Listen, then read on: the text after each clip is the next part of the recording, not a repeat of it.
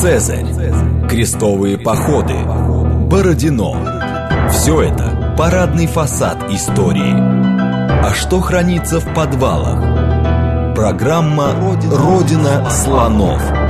То, о чем ученые обычно не рассказывают, потому что их не спрашивают. Программа предназначена для лиц старше 16 лет.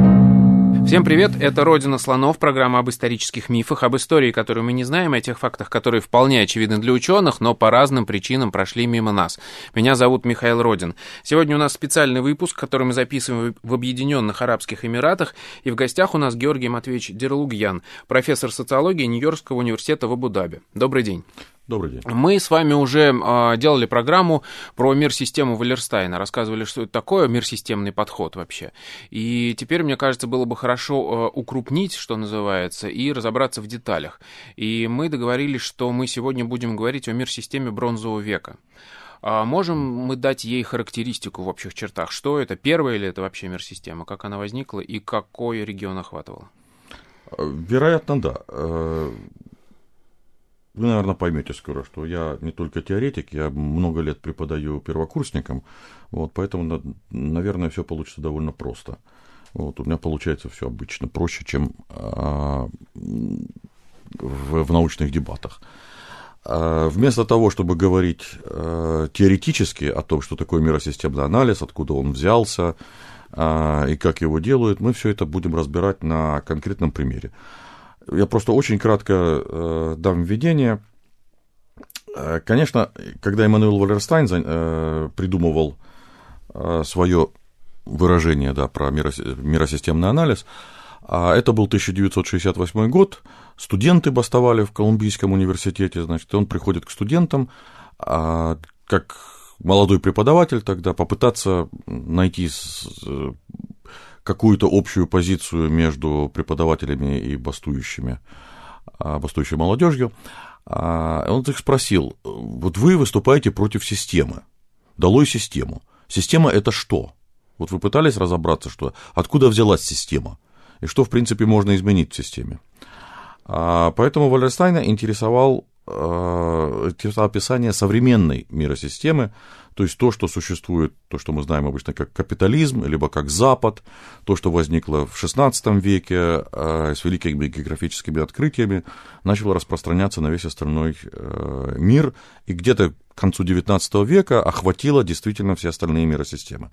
Существовали другие, вот, конечно, с центрами, например, в Китае, а, существовало в Межозерье Африки, где а, Буньора и Буганда, такая экзотика, потому что они тоже изолированы от всего остального мира. А здесь а, мы переходим к другой совсем миросистеме. Это то, что сейчас делают археологи. В значительной степени археологи скандинавские, вот. Но у них просто, видимо, лучше с финансированием. Все-таки скандинавское социальное государство помогает. Вот почему-то не, неожиданно много датчан и шведов вот, этим занимаются, либо датчане, которые занимаются в, этим, в американских университетах, и довольно много а, американцев. А, я в этом участвую как преподаватель да, а, социологии из, Чикагска, из Чикаго еще начинал. А, миросистема в данном случае это просто-напросто карта, такая большая контурная карта мира, которая вам говорит, что где-то должен быть центр, где-то должны быть периферии, где-то должны быть зоны полупериферии, там передаточные механизмы, должны быть потоки, которые идут из одного места в другое. Первым это начинал наносить на карту, и буквально на географическую карту еще великий французский историк Фернан Бродель, еще в 1940-х, 50-х годах вот, когда он пытался описывать Средиземноморье. Учтите, почему там он говорит о мир экономики, Средиземное море как мир экономика. Он хотел уйти от противостояния цивилизаций. Хотел показать, что да, с одной стороны мусульмане, турки, арабы, с другой стороны испанцы и э, венецианцы, христиане. Но и те, и другие э, живут на одном и том же море, они э, живут в очень похожих географических условиях, они обмениваются со своей окружающей средой и, и товарами друг с другом. А, поэтому лучше говорить о том, что это мир, который функционирует как единая экономика, экономическая То есть у нас здесь нет во главе угла э, в этой истории государств, этносов, каких-то религий. Здесь интереснее просто, как, общаю, как э, обращаются товары э, и ресурсы. Не только. Вот это именно попытка уйти от этносов и государств, особенно от да. государств. Да. А, потому что что такое государство? Это попытка застолбить за собой, буквально обнести забором, нередко, значит, кусок а, этой мировой экономики. Вот, для того, чтобы с него получать ренту.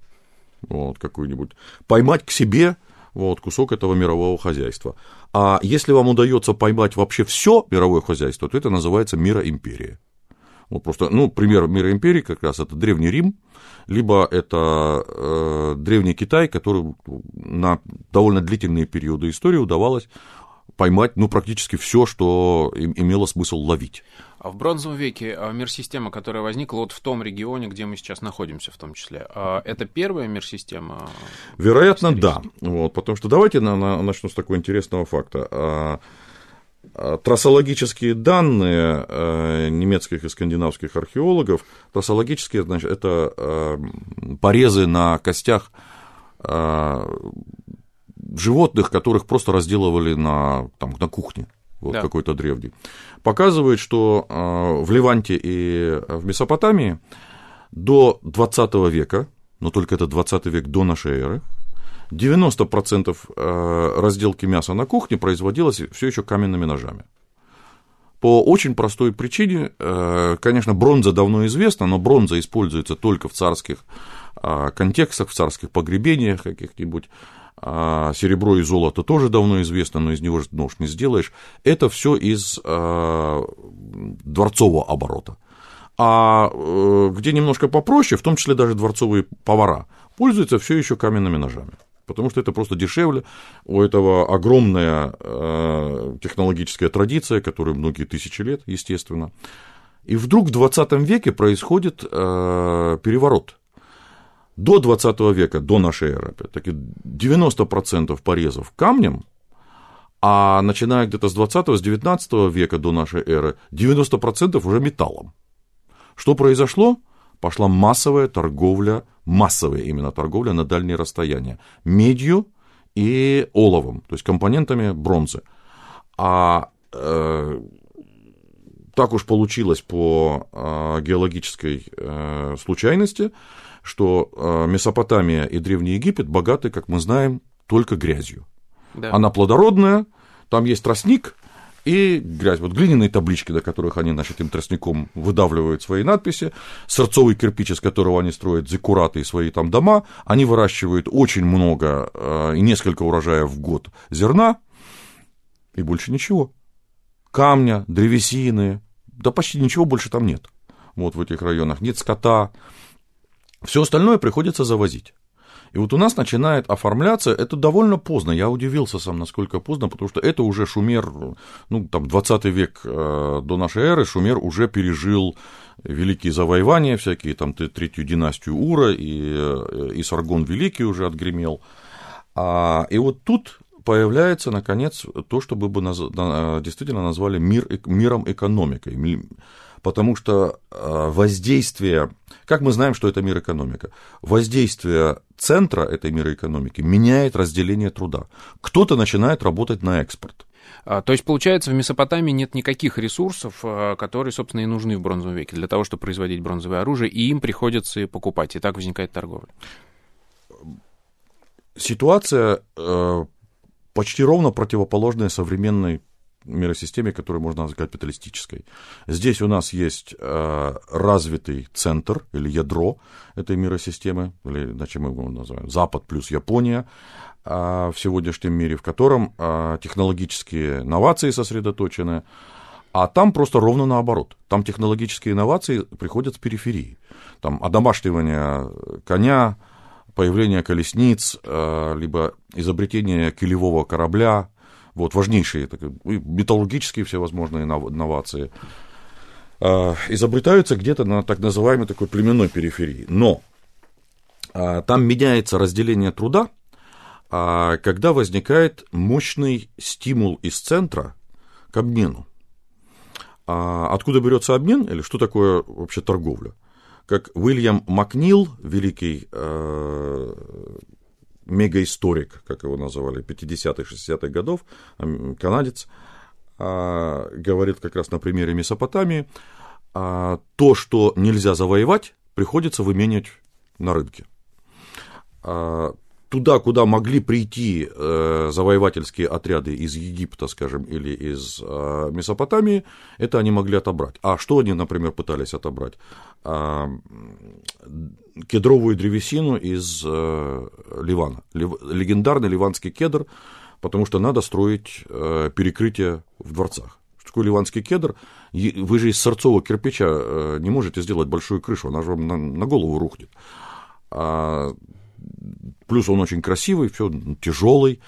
Но оказывается, что воевать уже настолько далеко трудно, потому что надо снабжать свои войска. Вот как-то. Есть расчеты Майкла Мана, его работа э, «Источники социальной власти» переведена на русский язык. Четыре тома, очень рекомендую первый том, по крайней мере, про древности, где он рассчитывает, э, как далеко могли уйти армии древней Месопотамии.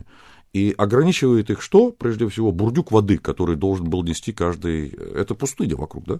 Каждый солдат должен был нести бурдюк воды. Как только они отходят от э, родной Месопотамии, где можно было из реки напиться, значит, надо нести с собой воду. Примерно трое суток они еще могли тащить и воду, и оружие. А вот дальше что? А дальше приходится торговать выменивать на что-то. И возникают люди, которые занимаются э, именно этими обменами, про них мы знаем не так много, про ранних купцов, но у нас есть удивительный э, объект, э, древний Канеш, это сейчас посередине Турции, это в Анатолии. Э, там ассирийская торговая колония, которая была уничтожена, видимо, какой-то местной междоусобицей в районе 1850-х годов, до нашей эры, опять-таки. И удача, конечно, археологов в том, что э, Канеш никогда больше не восстанавливался. Вот его как засыпало, его сожгли, засыпало. То, что называется закрытый археологический комплекс. Да. есть, как, там все осталось так на момент, собственно, да. разрушения. Вот Помпеи такие. Угу, да. Что поражает с, э, с Канешем? А, во-первых, это почти тысяча, в общем, там 1100 с чем-то километров от Ашура вот от столицы а, тогдашней. Причем это не та Ассирия, которая а, возникнет больше, чем через тысячу лет, когда будут сдирать шкуру живьем с кого-то, там, завоевательская такая.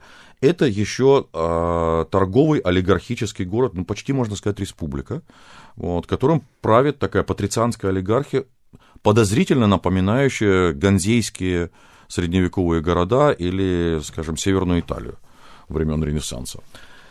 А, на выселках в тысячи с лишним километрах э, на север, где можно раздобыть как раз металлы и шерсть, как мы сейчас, сейчас я объясню, как, откуда мы берем данные по шерсти. А, туда, видимо, выезжают мужчины, молодые мужчины из этих семей э, купеческих. Городок, оказывается, очень даже не маленький, этот, конечно, от 20 тысяч до 35 тысяч, это бронзовый век, да, это 19 век до нашей эры.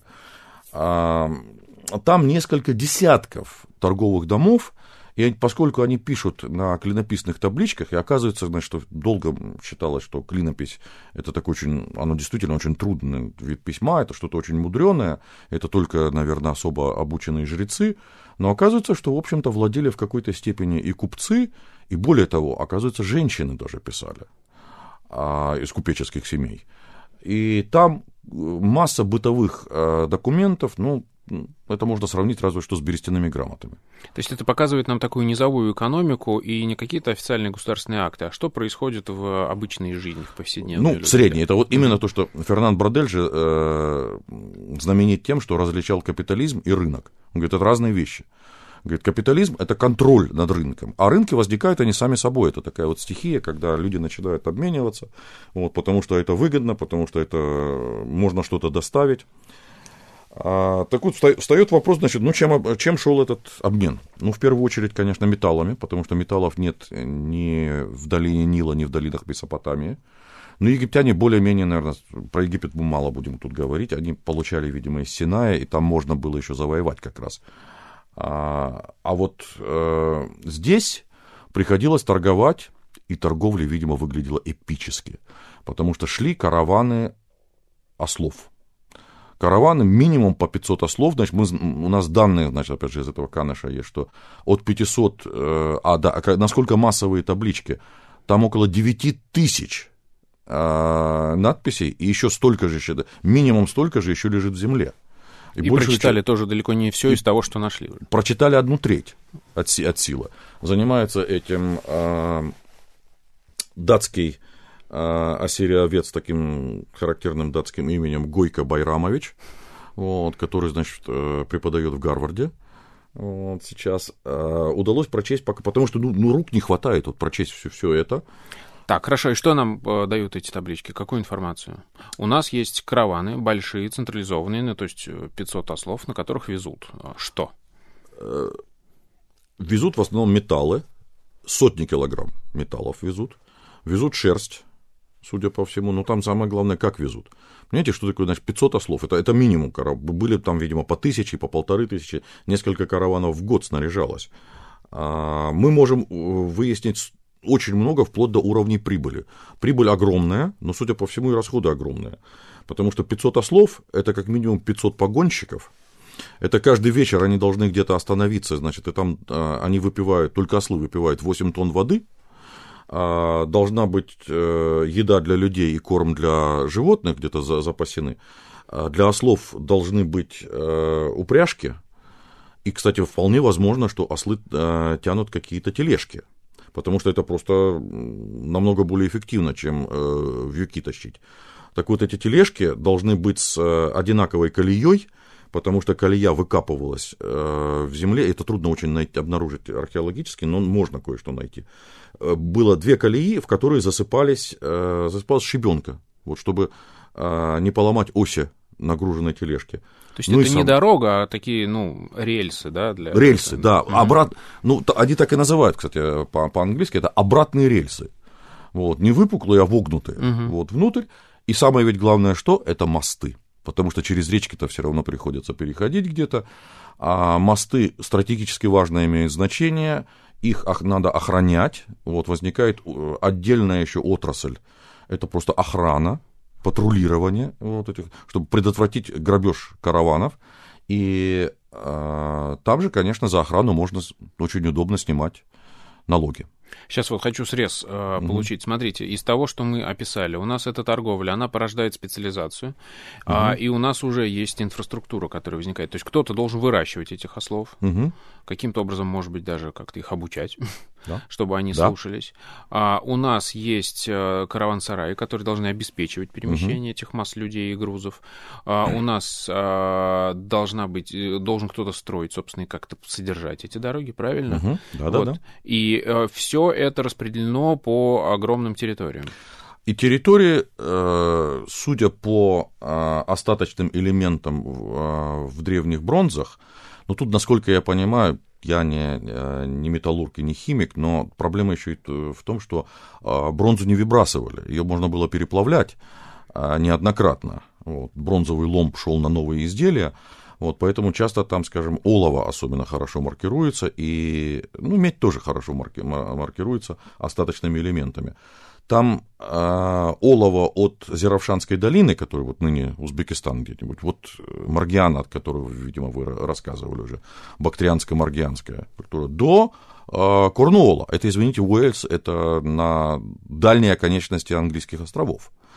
А медь от, вот отсюда буквально, из Абу-Даби, из оазиса Алейн. Это тут древний Маган. Ну, традиционно на картах он обозначался как Оман.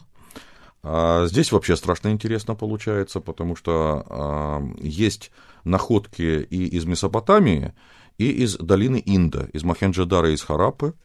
А, ну, обычно какие-то... Что делает центр? На, на что можно выменить вот у этих людей до периферии? Они там выплавляют э, понемножечку на стороне э, время от времени эту медь, потому что все-таки они должны еще как-то кормиться. В общем, это охотники и собиратели, буквально вот какие-то, либо скотоводы пустыни, но у них есть очень Э, большое преимущество. Там редкостные обна... буквально обнажения медных руд, которые очень легко буквально в костерке можно выплавить. Такое очень редко встречается в мире. Они выплавляют, что они получают? Удивительно красивую посуду из Месопотамии и из Инда. бусы какие-то красивые, типичные, значит, э, печатки иногда здесь находят, э, харабские, вот какие-нибудь. Э, как все это транспортировалось, судя по всему, есть э, окаменевшие э, куски песка, пляжи, на которые вытаскивали лодки, и видно, что эти лодки были тростниковые и обмазанные природным асфальтом, то есть э, тяжелыми фракциями эм, нефти. Вот, месопотамский. Ну, Ира, это же будущий Ирак. Ну, то есть это примитивные суда какие-то еще? Э, ну, видимо, достаточно э, работающие суда, что можно было приплыть в Индию вот, на этих судах. А что еще везут, кроме, ну, медь, это при, примерно то же самое, как нефть в наши времена. Со временем, кстати, формируется признак того, что формируется рынок, в нем цены начинают учитываться, потому что э, медь из э, Омана отсюда становится э, неконкурентоспособной со временем, потому что медь с острова Кипр, а он, собственно, и называется потом Купру, вот, медный остров, а более дешевая. Вот Несмотря становится. на более сложную логистику, потому что это дальше, там еще морской переход надо совершать. Ну, а потом на ослах, да, потому что mm-hmm. давайте не забывать, что наряду с ослами еще появляется э, килевой корабль под парусом. А, вот мы просто э, складываем такую мозаику. Вот вы слышали, наверное, про кораблекрушение у мыса Улабурун в современной Турции. Да? Там вот очень хорошо сохранился и замечательно был, ну, не знаю, как раскопан, как это сказать, если аквалангисты. Подводные вот, археологи. Да, под, подводные археологи. Угу. А, очень аккуратно и очень грамотно а, подняли на поверхность этого корабля. Там же очень интересно, там видно просто, что это из разных районов товары, там есть и там слоновые бивни какие-то, но в основном как раз металлы сохранились, там э, оружие разного типа есть, и, и видно, что там была охрана, и, видимо, какие-то наемники на этом корабле вот, были, и мы видим просто как, э, ну, кувшины, по всей видимости, не очень большие кувшины, начинаем подозревать, знаете, что это было? Возможно, вино. Вот куро-аракская культура, которая у нас, скажем, на Кавказе, и есть э, работы э, российских сейчас археологов о том, что есть э, какие-то отпечатки вроде бы как даже хлопковых тканей в майкопской культуре, в захоронениях майкопской культуры. Откуда все это? Вот, на что выменивается? Да? То есть, видимо, металлы, куруаракская культура, похоже, ну, вино. Что еще из Грузии, из Армении вести на, на Ближний Восток? А, начинают распространяться, по всей видимости, это из Афганистана, конечно же, что? Лазурит, то есть вот этот голубой лазурит, который э, такой драгоценный, он очень важен для э, маркировки э, царских ритуалов и в Египте и далее. А, кстати, а те, кто не может себе позволить лазурит, это, например, уже микены, скажем, или трое, там из э, синей стеклянной пасты, то есть подделка такая, паленый адидас. Угу. Вот, такой вот не, не, не совсем как, как, как у больших. А встает очень большой вопрос. На что выменивается все это? А вот давайте сначала обозначим. Я еще раз хочу угу. время от времени делать такие срезы. Давайте. Правильно ли я понимаю систему? Можете описать по карте а, эту мир-систему, которая возникла в бронзовом веке? Ее центр располагается в Месопотамии и в Египте. У да. нее два центра да. такое. А насколько широко она простирается, какие страны захватывает? Похоже, это просто ужас берет. Насколько далеко от Афганистана и Южного Урала потому что Южный Урал это медь, опять же, а, до Дании, до, Скан, до Скандинавии и до Британских островов, потому что там олово. А, значит, посмотри, Дания дает нам очень хороший э, пример, давайте немножко расскажу по нее, потому что, во-первых, само выражение бронзовый век, оно же у нас из Дании. XIX века. Но тут очень хороший пример, потому что он документирован. Это дальний э, регион, который э, тоже участвовал в этой мировой торговле. Ну вот представьте себе, угу. как далеко Дания находится, да. От Месопотамии. От, э, ну, скажем, от Ливанта хотя бы. От, угу. э, но э, в Дании, ну, на территории Южной Скандинавии, э, вдруг наступает бронзовый век, опять-таки, где-то там в 18 веке до нашей эры. А медь там не встречая, по крайней мере, значит, медь в таких э, месторождениях, которые древние люди могли бы добывать, э, там не встречается. Олово, То есть им более. нужно было выменивать ресурсы вот. для того, чтобы поучаствовать, так скажем, в этом бронзовом веке. Вот встает вопрос сразу, на чем поднялись? Вот, этот, э, на этот вопрос мы ответим после новостей. Это программа «Родина слонов». Сегодня в гостях у нас Георгий Матвеевич Дерлугьян. После новостей вернемся, никуда не уходите. Программа «Родина слонов». То, о чем ученые обычно не рассказывают, потому что их не спрашивают – еще раз добрый день, это «Родина слонов», меня зовут Михаил Родин. В гостях у нас сегодня Георгий Матвеевич Дерлугьян. Мы говорим о мир-системе бронзового века, и мы вот остановились на описании этой мир-системы. Мы понимаем, что у нас есть два центра, это Египет и Месопотамия, развитые регионы, которые притягивают э, товары с разных, э, из разных регионов.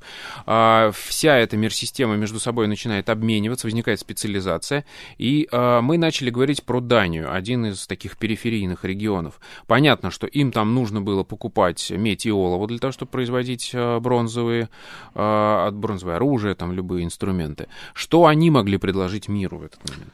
Давайте, я как социолог всегда настаиваю на избегании слова «они», или давайте проясним, «они» — это кто?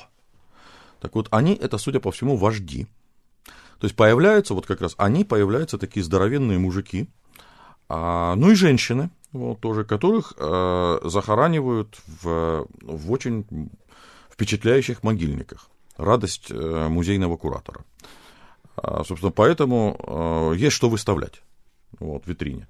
Значит, поэтому э, выражение бронзовый век как раз и идет у нас из Дании, потому что еще в 1830-х годах датский музейный куратор как раз и придумал, что вот у нас э, в раскопках сначала идут каменные орудия, потом бронзовые, а потом железные. Вот. Значит, это потом распространили на весь мир, и это не работает, скажем, в Африке, потому что там бронзового века, например, не было. Но вот здесь, вот в этой миросистеме, а которая огромная, она евроазийская как раз, или афро-евразийская потому что Египет все-таки в Африке, и про это опять очень мало мы знаем. Систематических раскопок в Сахаре не велось, а не очень представляем, ну, более-менее там про Судан чего-то знаем, про это будем молчать. Но это, скажем так, белое пятно на карте, которое мы знаем, его надо заполнять. Там что-то мы найдем. А вот в Дании, понятно, в современной Дании одно удовольствие вести раскопки, вот, и студенты э, приедут с удовольствием, вот, можно использовать летом кучу неквалифицированного труда, так что все класс. Значит, что мы там э, находим? До э, бронзового века, ну, каменные орудия обычные и скот, неолитический такой набор типичный, когда есть немножко козочек, немножко, э, может быть, даже довольно много поросят, вот, потому что, понятно, козочки, значит, на, там, на шкуру, на молоко, э, овечки на мясо вот, и на овчинку, а свинки на, э, на сало, вот, на колбаски, значит, идут, и немножко довольно коров. Ну, коровы тоже, но корову, корову содержать немножко тяжело, она большая. Наступает бронзо, э, бронзовый век, и вдруг коровы, коровы, коровы, вот, кругом, в огромном количестве. Более того, наступает, похоже, э, сов, ну, лет 300 пришло, пришлось подождать, но наступает экологическая катастрофа просто. Потому что они сожгли леса в Дании настолько старательно, а это дендрологический анализ. Дендрологический анализ это что? Это просто собираем значит, грязь с определенного горизонта, там, выкопанного там, э, типа, там, до 15 века до нашей эры мы докопались, и там огромное количество пыльцы, э, которая всплывает значит, в бочке с водой, древней этой пыльцы, это все уже не леса. То есть там были какие-то древние леса, и потом то, что описывается как эпоха викингов, когда-то там будут стоять тоже такие леса в Скандинавии. Так вот, они эти леса выросли уже после бронзового века и после его коллапса. То есть, получается, мы по археологии видим э, картину того, как э, Дания, ну, то есть этот угу. регион вписывался в мир-систему. Сначала у них было натуральное хозяйство, у них все было да. равномерно развито. Потом у них появилась какая-то специализация, они начали выращивать коров на продажу, видимо, ну, то есть угу. товарное производство у них возникло. Им для этого пришлось э, сводить леса, и мы видим это по археологии. Им это, видимо, организуют какие-то вожди. Мы, мы видим богатые могильники, мы видим расслоение, вот, которое идет.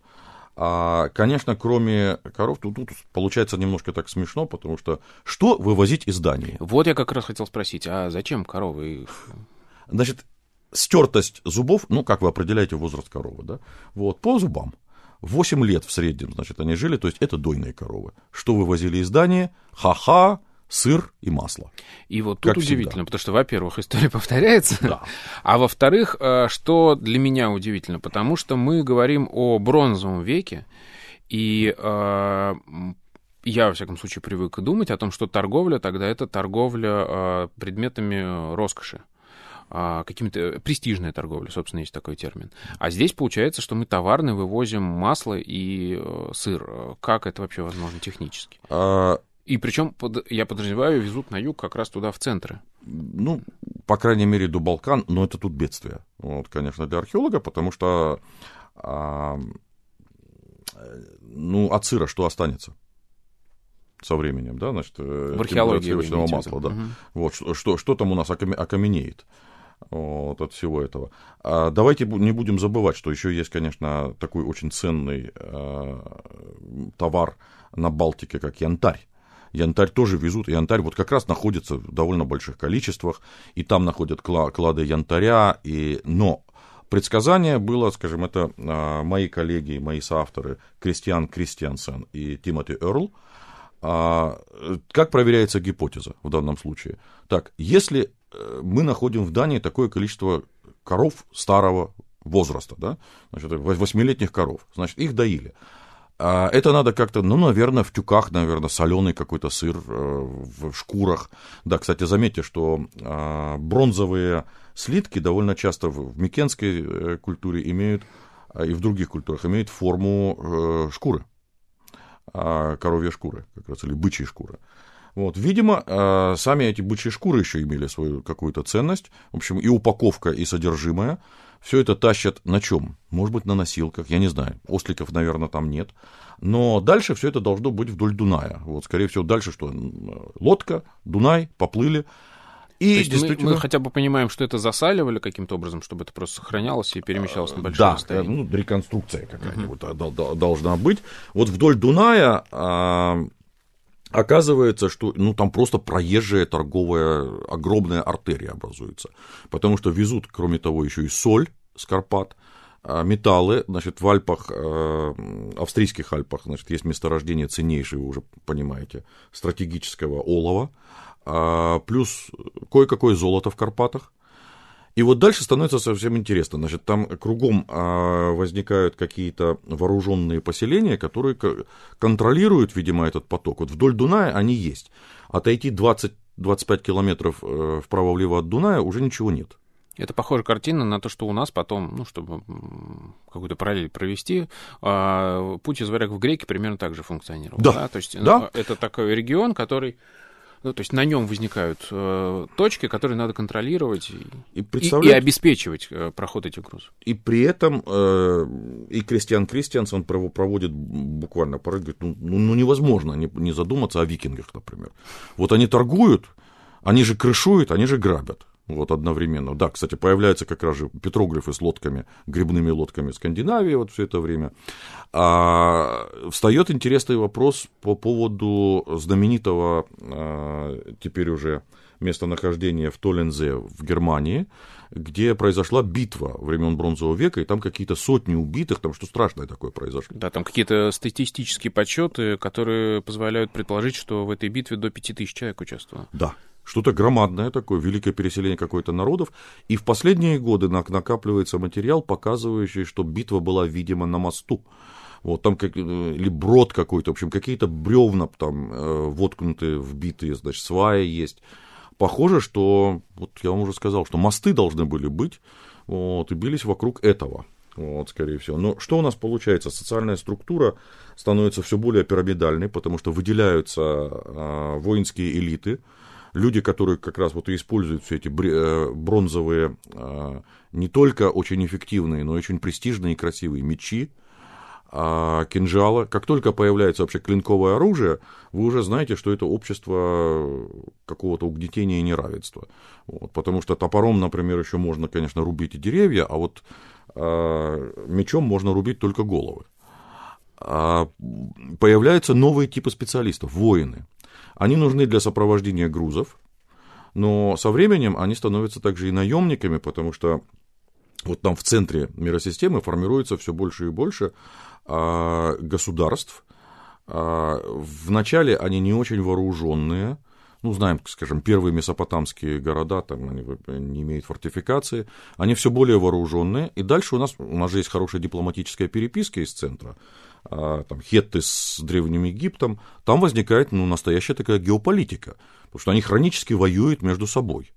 И оказывается, что э, центр не только импортирует, э, скажем, там, сыр и э, металлы, но импортируют также людей. Людей, возможно, в виде рабов, про это у нас почти нет упоминаний, но мы предполагаем, что, наверное, может быть, рабынь привозят, как это было и в средние века с халифатом, но э, людей в виде э, военной силы, то есть кто-то приводит целые дружины на охрану э, этих путей, кто-то э, опорные точки контролирует. Вот Микены очень похожи как раз на такую опорную точку. Вот это вот ваша полупериферия как раз получается. Либо, э, ну, это уже позднее, это уже после бронзового коллапса, Урарту в Закавказье. Значит, вот кто-то контролирует своей сетью крепостей, подвоз, кто-то накапливает товары, кто-то контролирует подвоз, а со временем начинает распространяться.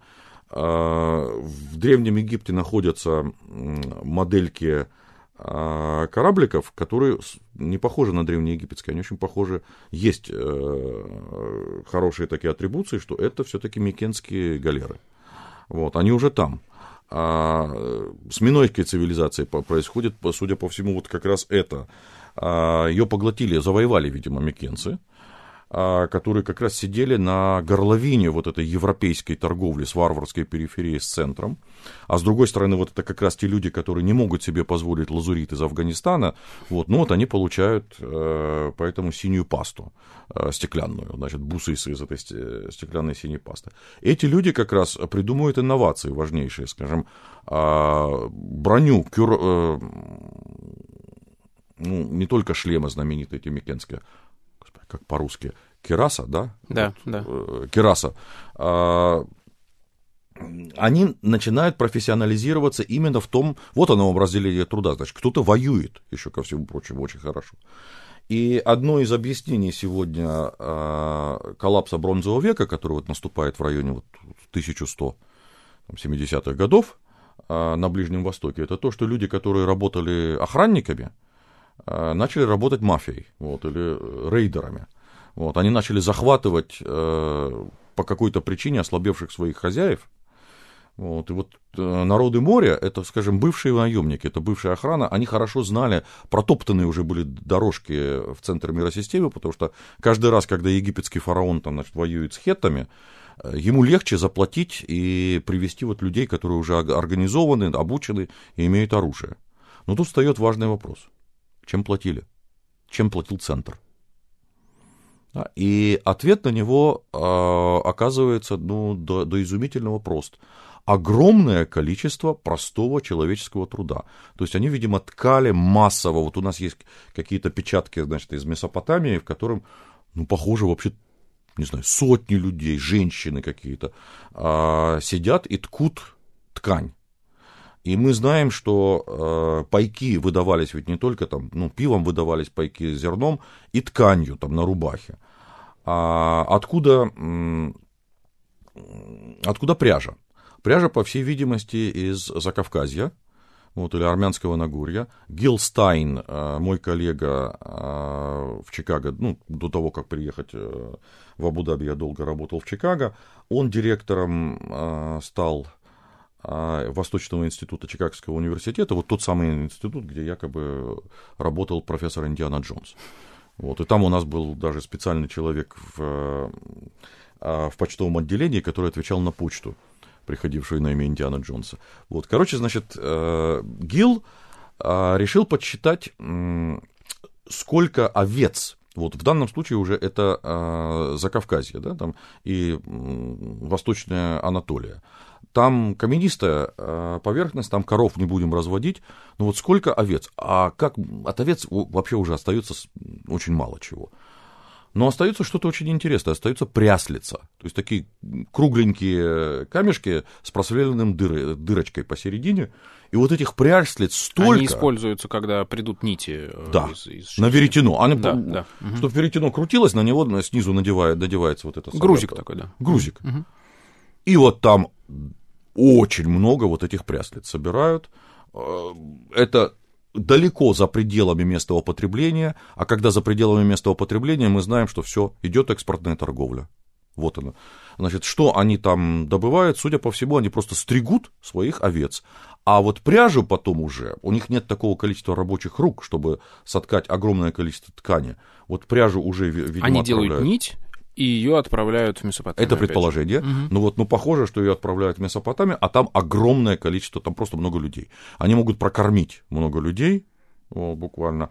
Похоже, что в Египте тоже что-то вот какое-то шло массовое производство. Ну, про Месопотамию мы знаем более-менее точно. Левант отчасти. Значит, они там горшечное какое-нибудь производство. Что, что вообще делает э, центр? Да, вот я как раз хотел спросить, э, почему он становится центром и почему он становится самым сильным? Почему он становится главным э, потребителем товара со всего мира?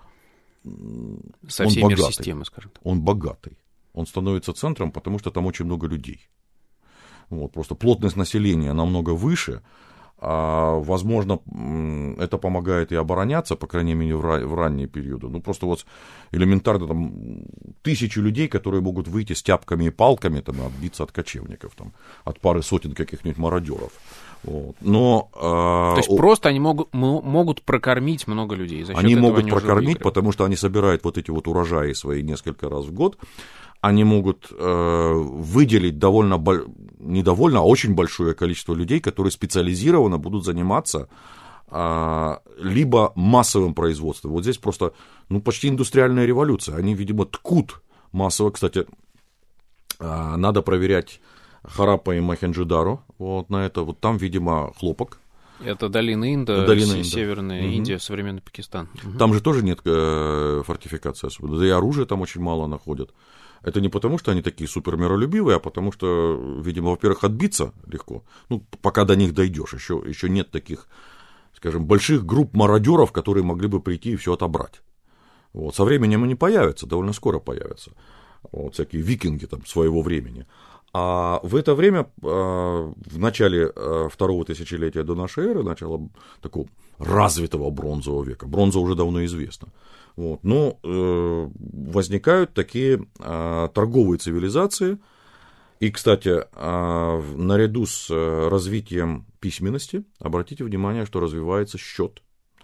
И развиваются абстрактные меры веса. Вот появляется там мина серебра. И более того, серебро, которое было известно, но особенно не использовалось, потому что серебро, скажем, хозяйственного особого назначения не придумаешь, там, и военного. И вдруг начинают э, появляться слитки серебра вот, которыми расплачиваются. Им просто появляются прототипы денег. Со временем появятся и монетки, как мы знаем.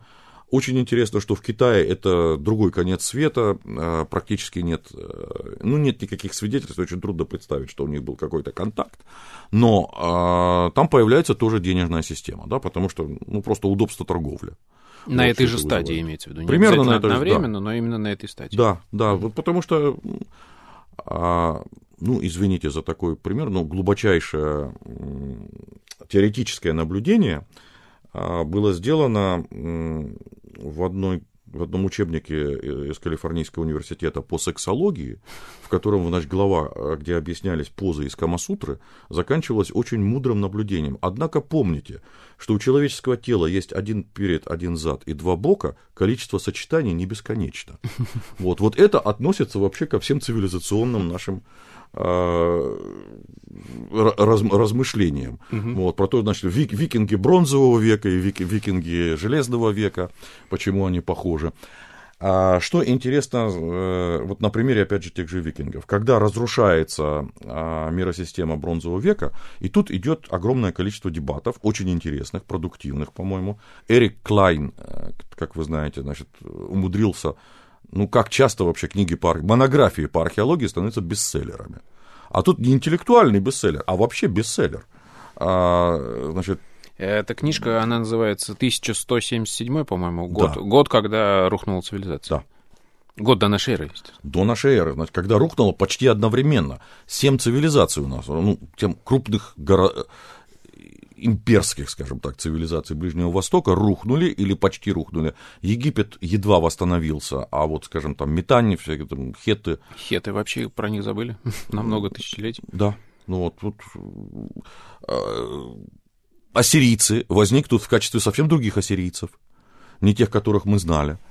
Вот это примерно как, скажем, ганзейские купцы потом возродятся в виде прусской военщины. Uh-huh. Вот, какой-нибудь, да, значит, э, вот здесь, здесь происходит примерно э, что-то то же самое. А, судя по всему, произошла милитаризация, а, отчасти ей способствовало а, изобретение колеса и колесниц, вот, и, но похоже, что вот центр, он был настолько богат, что довольно долго, в течение почти тысячелетия, все, что надо, они покупали. Вот, они могли выменять. И э, у нас не хватает огромного количества э, деталек в этой мозаике.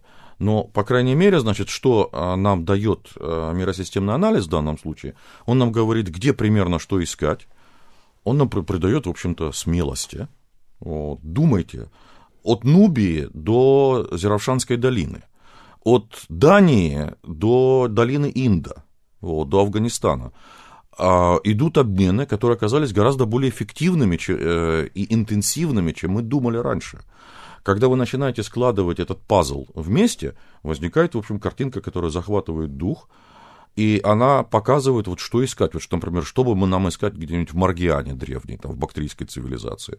А, возможно, это нам подсказывает, кстати, э, куда делся Аркаим, вот знаменитый, вот, да. что, что они делали. Это нам под, помогает подумать о миграциях вот, древних. Э, это, возможно, нам помогает теоретически реконструировать, что такое народы моря вот, были. Не, исходя не из фактов, потому что фактов может не хватать. Вот, или, скажем, мы имеем факт, но мы не понимаем, что это, куда это приложить. Вот, но у нас появляется вот такая теоретическая картинка, которая говорит, как это складывается э, в, единую, в единый пазл.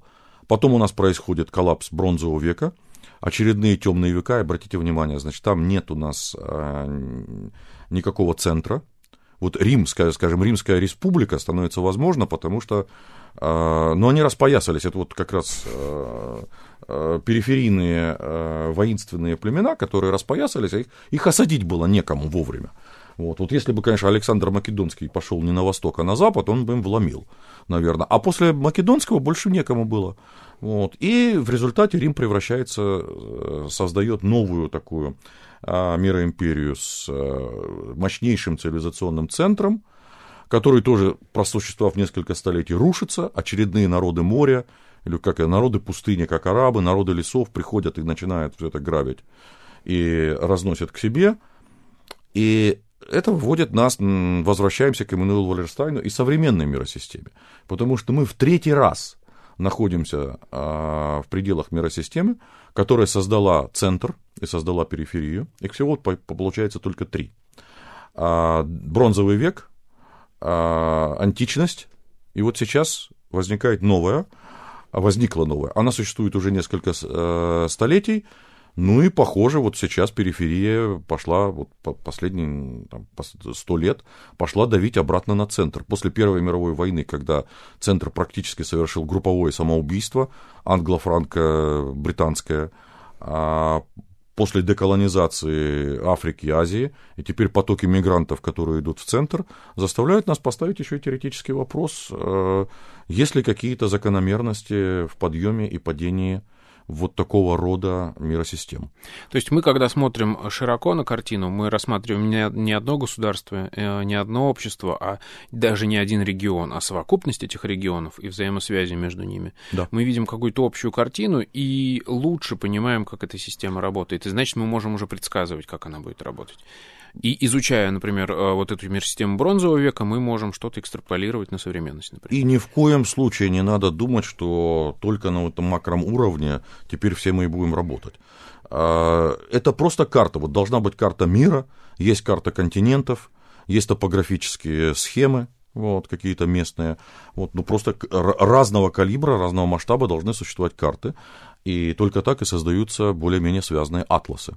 Угу. Вот, к чему мы идем. Отлично. Спасибо вам большое. У нас в гостях сегодня был Георгий Матвеевич Дерлугьян. Спасибо. А, это была программа «Родина слонов». Меня зовут Михаил Родин. До новых встреч. Пока.